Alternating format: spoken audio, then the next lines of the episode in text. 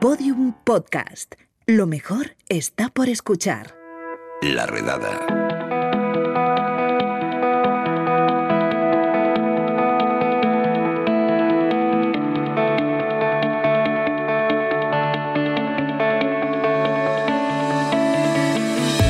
El otro día fui al, al súper a comprar tomates, que por cierto los tomates de Madrid son, son malísimos, son lamentables.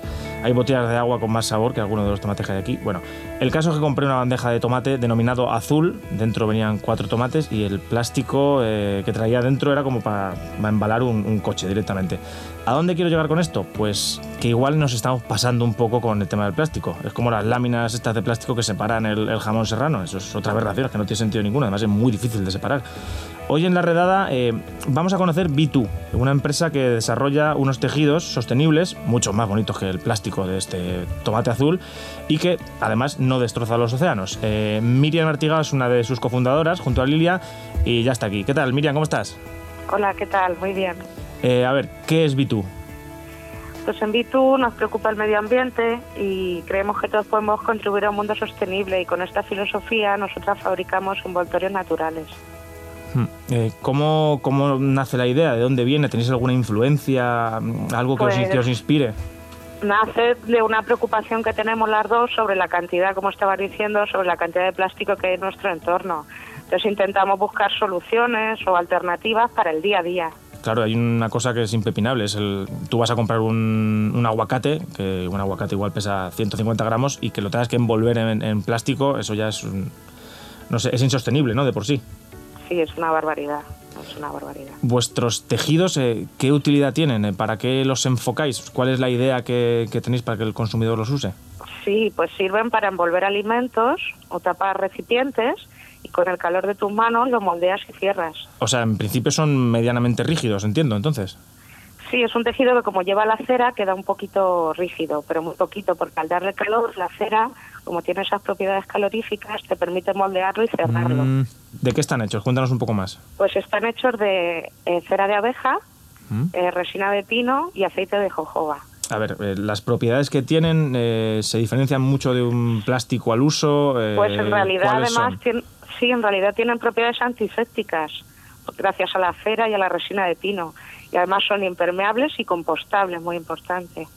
O sea, realmente esto podría valernos eh, para el oyente que lo esté escuchando, eh, para tapar un plato de una comida que te dejas a medio, Exacto, un- exacto. una pieza de fruta que, que también la dejas Sí. a medio, el típico tomate que se te queda en el, Sí, en el incluso, frigorífico incluso a la sandía, incluso una sandía o un queso. Claro, claro, claro. Eh, porque ¿qué, Sí, sí. qué, qué tamaños hacéis? Porque me imagino que esto, claro, al, al ser productos que, que los comercializáis, tendrá que habrá varios tamaños, ¿no? Pues ahora mismo tenemos cuadrados y redondos de 30 por 30, 25 por 25 y 20 por 20 centímetros, pero tenemos pensados nuevos formatos para nuevos usos. Por ejemplo, para una barra de pan. Mm. Claro, o sea, 30 por 30 es más de, es más de un palmo, o sea, ef- efectivamente tapa una sandía o un melón, ¿no? Sí, para la sandía habría que hacer uno especial un poquito más grande que el de 30 por 30. Luego otra cosa, em, Hmm. ¿qué, qué mantenimiento tienen estos tejidos? Eh, ¿Cómo se lavan? ¿Cuánto Sí, duran? Pues mira, es muy fácil. Se, lava- se lavan con agua fría y jabón natural, los dejas secar y ya puedes utilizarlos de nuevo.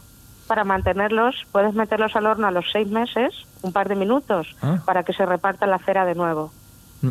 Eh, Miriam, ¿y esto eh, habéis sacado la idea de algún lado? ¿Se hace en, en más sitios? Eh, no sé, porque en España en estas cosas siempre vamos bastante por detrás de otros países. Sí, bueno, hay- hay iniciativas similares en otros países y en el nuestro también están ya surgiendo. Bueno, ya las hay, de hecho.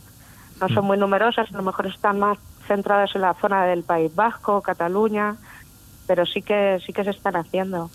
Entonces, en- entiendo que la idea al final es sustituir de alguna manera eh, al film transparente este, que además es imposible de cortar. Yo soy incapaz de cortarlo, cada vez que lo corto eh, luego no, no soy, no soy capaz Sí. de, de- El tamaño no lo miro bien, porque eso luego se hace un gurruño así chiquitico y es muy difícil. Sí, sí, sí. Y luego también al papel albal, ¿no?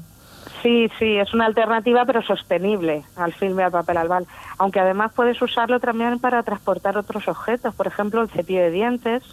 Ah, claro, o sea, viaje. realmente O sea, el, cepillo de dientes lo puedes moldear y, y como el, caperuzo, ¿no? Que le pones o, o Claro, incluso- o entero, o entero, lo puedes envolver entero, o una pastilla de jabón, si te vas a la piscina y usas pastilla de jabón para la ducha también, cualquier cosa la puedes envolver y, transportar, aunque está enfocado a alimentos. Hmm. Pero, pero sí. O sea que esto al final, por ejemplo, para mí que hay una cosa que me preocupa mucho que son las botas de fútbol, eh, no podría envolverlo ¿no? En, este tejido, sí. Hombre, se podría mirar, ¿no? Sí, se puede mirar, se puede mirar. Bueno, ¿y dónde podemos encontrarlos? ¿Dónde se pueden comprar? Pues ahora mismo podéis encontrarnos en nuestra página web que es bitu.eu y ahí habléis con nosotras y cualquier duda o cualquier Ah, y una cosa más que, me he dejado, eh, ¿cómo los diseñáis y cómo, y cómo los fabricáis? Porque claro, es una cosa pues natural, eh, la fabricación imagino que será menos industrial que el, que el, plástico que compras en el supermercado, el film. Sí, este. desde luego. Pues mira, elegimos las telas que más nos gustan y añadimos, aplicando calor, una mezcla que está hecha de lo que te comentaba antes, la cera de abeja, la resina de pino y el aceite de jojoba. Lo aireamos y ya estaría listo.